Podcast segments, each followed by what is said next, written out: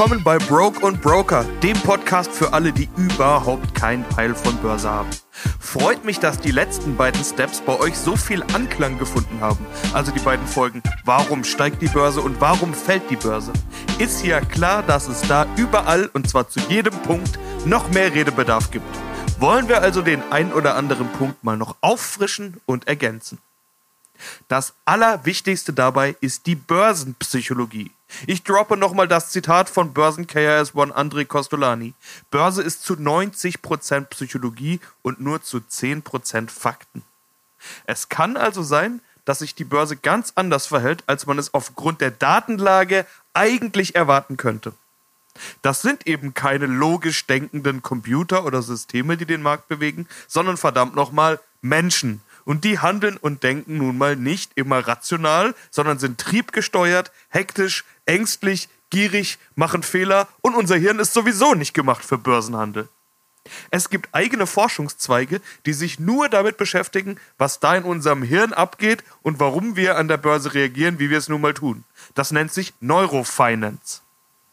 Und es gibt eigene Forschungszweige, die sich nur mit der Anlegerpsychologie beschäftigen, den Fehlern, die wir fast immer machen, den Mechanismen und Mustern, auf die wir immer wieder hereinfallen. Das nennt sich dann Behavioral Finance. Am Ende ist die Psychologie also wichtiger als die Fakten. Wer nur auf die Fakten achtet und sich gegen die Psychologie stellt, der kann damit ganz schön auf die Fresse fallen. Nicht umsonst heißt es immer, der Markt kann länger irrational sein als ihr liquide. Bedeutet, wer zum Beispiel denkt, dass fallende Kurse doch super Kaufgelegenheiten sind, Schnäppchen sozusagen, der kann relativ schnell feststellen, dass die Kurse trotzdem weiter fallen und fallen. Ihr erinnert euch bestimmt noch an den Börsenspruch, greife niemals in ein fallendes Messer. Das wäre dann so ein Messer. Also, Timing klappt mal wieder nicht. Fuck Timing. Da ist ein anderer Börsenspruch cooler. The trend is your friend. Und Schuld ist gar nicht mal unbedingt, dass ihr einen Denkfehler gemacht habt. Es muss nicht immer logisch zugehen an der Börse. 90% sind Psychologie. Das müsst ihr echt checken und beherrschen und euch verdammt nochmal immer wieder bewusst machen. Das gilt an der Börse immer, aber ganz besonders in solchen Marktphasen wie jetzt. Falls der ein oder andere von euch inzwischen schon ein bisschen zuschaut, was so an der Börse passiert, dann sieht er vielleicht auch, dass die Börse momentan nervös ist. Woran liegt es? Das ist ein Phänomen, das man vielleicht von woanders her kennt, nämlich aus dem echten Leben. Höhenangst. In der Fachsprache nennt man das All-Time-High Bias. Also Bias mit B-I-A-S. Dieser Begriff wird in der Behavioral Finance ganz oft verwendet, wenn man falsche Annahmen trifft. Zum Beispiel auch bei der Home Bias oder der von mir schon mal erwähnten Information Bias. Bei der All-Time-High-Bias geht es um die falsche Annahme, dass der Markt ja ein Allzeithoch erreicht hat, den Rekord gebrochen hat und damit ja die hohe Marke das Ziel war und jetzt erreicht ist. Aber es hat ja keiner gesagt, wo das Ende der Fahnenstange ist. Das hat man in den letzten Monaten immer wieder gesehen. Im Prinzip werden seit November 2020, also Abwahl Donald Trump als US-Präsident, die Ankündigung der fetten Konjunkturprogramme unter dem neuen Präsidenten Joe Biden und die Zulassung der ersten Corona-Impfstoffe alles ungefähr in die gleiche Zeit gefallen. Immer wieder ein Rekord nach dem anderen. Erst nur in den USA, inzwischen aber auch bei uns. Und auch nicht nur im DAX, auch in den kleineren Indizes mit den kleineren Firmen, also MDAX und SDAX, werden immer wieder neue Allzeithochs geholt. Also das, was man gängigerweise zweite Börsenreihe nennt. Warum die Börse steigt, beziehungsweise welche Faktoren dafür zuständig sind, habe ich ja in Step 10 schon ausführlich erklärt. Und ja, auch die Psychologie ist wichtig und um die geht es ja jetzt hier. Wenn aber zu viel Rekordstimmung aufkommt, dann fragen sich viele, wie lange kann das noch gut gehen? Können wir ewig so weiterlaufen? Und die Antwort ist natürlich nein. Aber keiner weiß, wann der Markt drehen könnte. Und da ist sie schon wieder, die ewige Angst. Mit dem Thema Angst habe ich ja diesen ganzen Podcast schon gestartet. Step 1, ganz am Anfang. Da habe ich gesagt, dass ihr noch keine Aktionäre seid, weil ihr Schiss habt. An der Stelle kann ich euch jetzt verraten, dass die Angst als Aktionär erst so richtig losgeht. Nämlich die Angst, dass die Kurse fallen könnten. Ich habe euch in Step 11 gesagt, dass auch fallende Kurse ganz normal sind. Also dass die Börse sich nun mal bewegt, ein- und ausatmet. Volatilität heißt das Ganze. Und dass man das als Marktteilnehmer schon aushalten muss. Helfen kann diversifizieren, also das gute alte nicht alle Eier in einen Korb. Wer sich da unsicher sein sollte, unbedingt Step 3 nochmal hören. Diese Wer wird der neue Tupac-Geschichte. Und dann hilft natürlich auch, wenn man nicht die ganze Zeit drauf schaut, so viel Tortstrategie wie möglich, so viel Flair-Strategie wie nötig, würde ich mal sagen. Muss jeder für sich selber definieren und das habe ich ja jetzt echt oft genug durchgekaut. Zurück zum Thema Angst. Wenn ihr in den letzten Wochen eingestiegen seid, dann habt ihr jetzt Angst, dass die Börse fällt. Wenn ihr noch nicht eingestiegen seid, dann habt ihr Angst, dass die Börse steigt. Voll bescheuert eigentlich. Alle sind mega unentspannt und haben Schiss. Und eine Angst kennt ihr inzwischen alle. FOMO.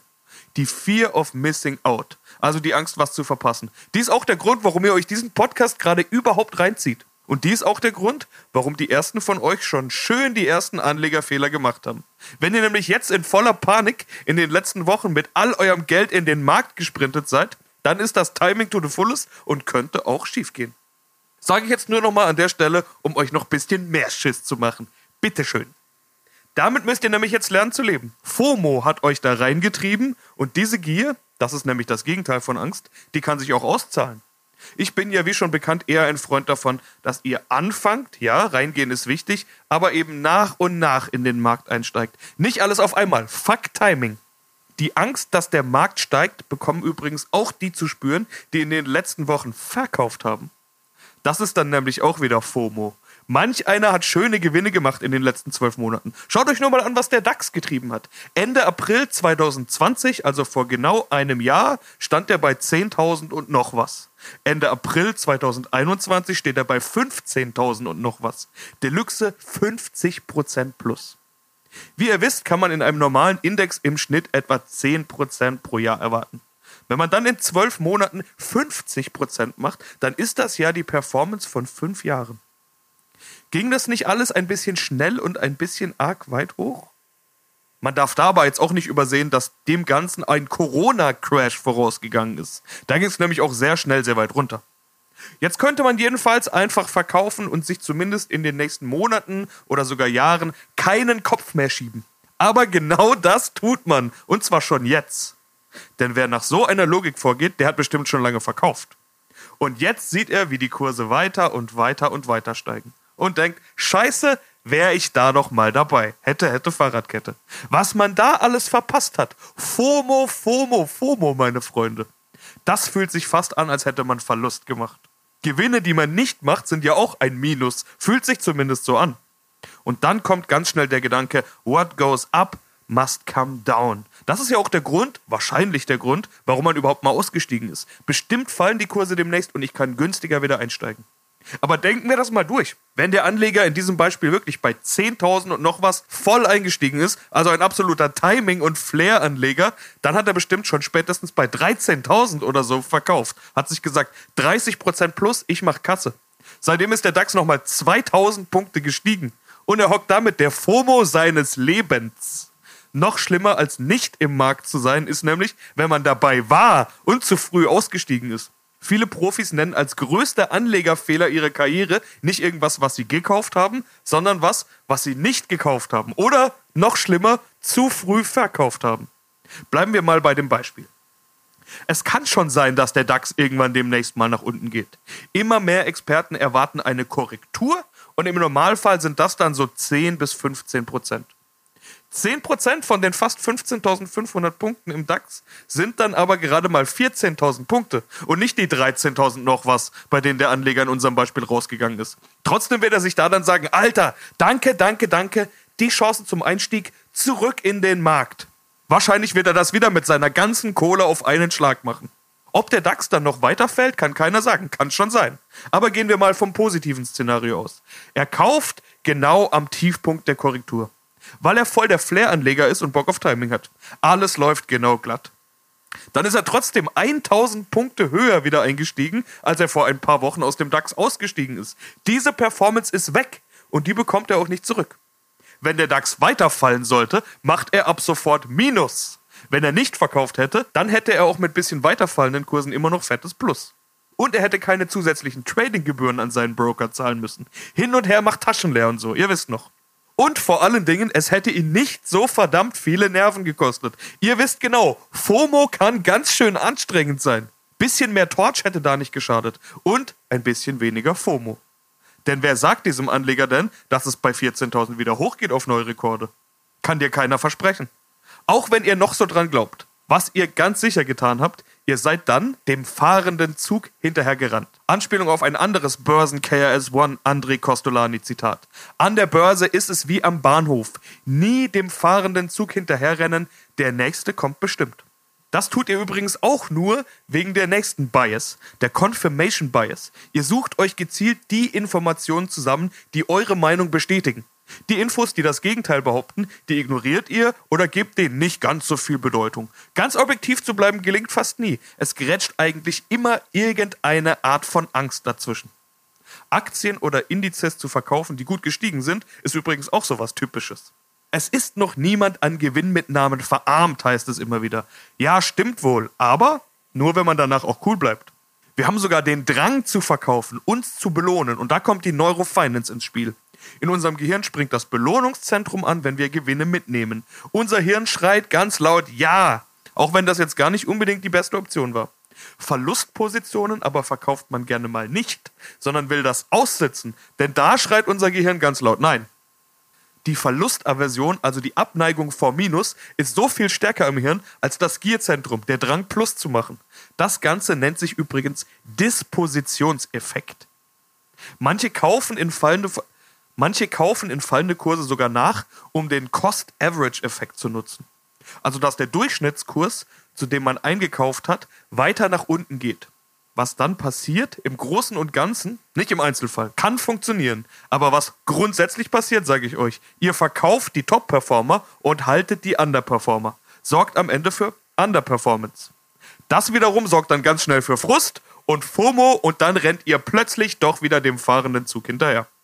Wenn ihr übrigens jetzt glaubt, dass die Börse auf jeden Fall steigen muss bei all der FOMO und dass doch jetzt jeder bei fallenden Kursen einsteigen wird, dann ist das eine Control Bias. Glaubt mir, keiner kann den Markt in seiner Gesamtheit beeinflussen. Also jetzt mal abgesehen von den Notenbankchefs. Und ihr könnt das erst recht nicht. Ich will euch nicht zu nahe treten, aber dafür sind schon andere Summen notwendig als eure mickrigen Kröten. Und auch wenn alle Privatanleger dieser Welt plötzlich sagen, ich packe mein Geld in den Aktienmarkt, ob das wirklich die Kurse so sehr bewegen wird, wird ja alles nicht an einem Tag stattfinden. Diese Sektorrotation, von manch einer spricht, die läuft ja gerade. Das ist auch so ein FOMO-Ding. Aber ihr werdet den Markt nicht nach oben drücken können. Keiner kann das Ding kontrollieren. Control Bias. Eine ganz wichtige Bias ist die Home Bias. Ich spreche hier immer vom DAX, weil das der größte deutsche Index ist und ihr den wohl alle kennt. Zumindest kennt ihr ihn jetzt.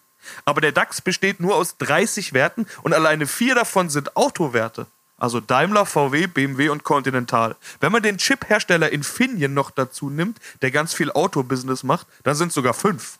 Ganz wenig Tech, ganz viel Industrie. Ganz ehrlich, diversifizieren sieht anders aus. Heißt nicht, dass ihr nicht in den DAX investieren sollt. Aber nur daheim investieren ist nicht unbedingt der beste Weg zum Erfolg. Und wenn euer Argument jetzt ist, dass ihr da halt besser Bescheid wisst und eher mitbekommt, was abgeht, dann ist das genauso falsch. Denn mal ganz ehrlich, was wisst ihr wirklich von diesen 30 DAX-Werten?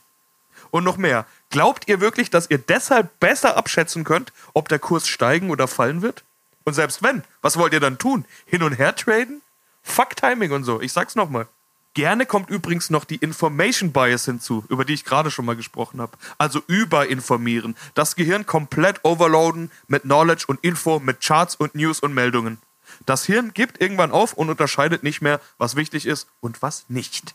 Wenn ihr doch eine Meinung habt, dann legt ihr euch die Nachrichten hinterher immer gerne so zurecht, dass ihr euch einreden könnt, dass ihr es eigentlich doch schon vorher gewusst hättet. Typische Anlegerpsychologie. Noch typischer ist übrigens der Herdentrieb. Das ist wie Gähnen im Klassenzimmer oder Husten im Wartesaal. Einer fängt an, irgendwann machen alle mit. So kommen übrigens solche Börsenphänomene wie die Bitcoin Rally zustande. Ich meine, gebt euch das mal. Bitcoin war vor einem Jahr bei 4000, 5000 Dollar. Da haben die Leute gesagt, puh, weiß nicht, voll riskant. Wer weiß, ob das noch weiter fällt oder ob das überhaupt noch mal groß steigt. Dann ist der Bitcoin auf 60.000 Dollar gestiegen. Hat sich verfünfzehnfacht. 1400 Prozent plus. Und jetzt kommen die Leute und sagen, naja, vielleicht steige ich doch mal ein, wer weiß. Also bei 4000 war es euch zu risky, zu teuer, aber verdammte 1400 Prozent plus. Später findet ihr das spannend? Okay, wow. Typisch für den Herdentrieb ist eben Euphorie. Sieht man auch an den DAX-Prognosen. Von Bitcoin will ich gar nicht erst anfangen. Also erst traut keiner dem Trend, verpasst die halbe Rallye, dann springen alle hinterher und wollen dann natürlich auch den Erfolg sehen. Da heißt dann ganz schnell, das verdoppelt sich noch, verzehnfacht sich, vertausendfacht sich. Bitcoin eine Million, hat bestimmt jeder von euch in letzter Zeit schon mal gehört. Irgendwann spielen Argumente einfach keine Rolle mehr. FOMO wird so stark, Welle reiten, bis sie bricht. Aber was, wenn die Welle bricht? Dann geht's auch ganz schnell in die andere Richtung. Und auch da kommen wir wieder zum Herdentrieb. Wenn es losgeht mit Verkaufen, werden Kurse schnell nach unten durchgereicht und irgendwann herrscht blanke Panik. Hat man im Crash gesehen 2020. Habe ich ja auch in der letzten Folge, Step 11, schon beschrieben. Um Panik zu vermeiden, müsst ihr diszipliniert bleiben. Macht euch bewusst, wie wichtig die Psychologie ist. Ich fasse zusammen. Die wichtigsten Faktoren auf die Anlegerpsychologie sind natürlich Angst und Gier. FOMO als momentan alles überlagernde Angst, etwas zu verpassen. Hinzu kommen die ganzen Bias-Dinger.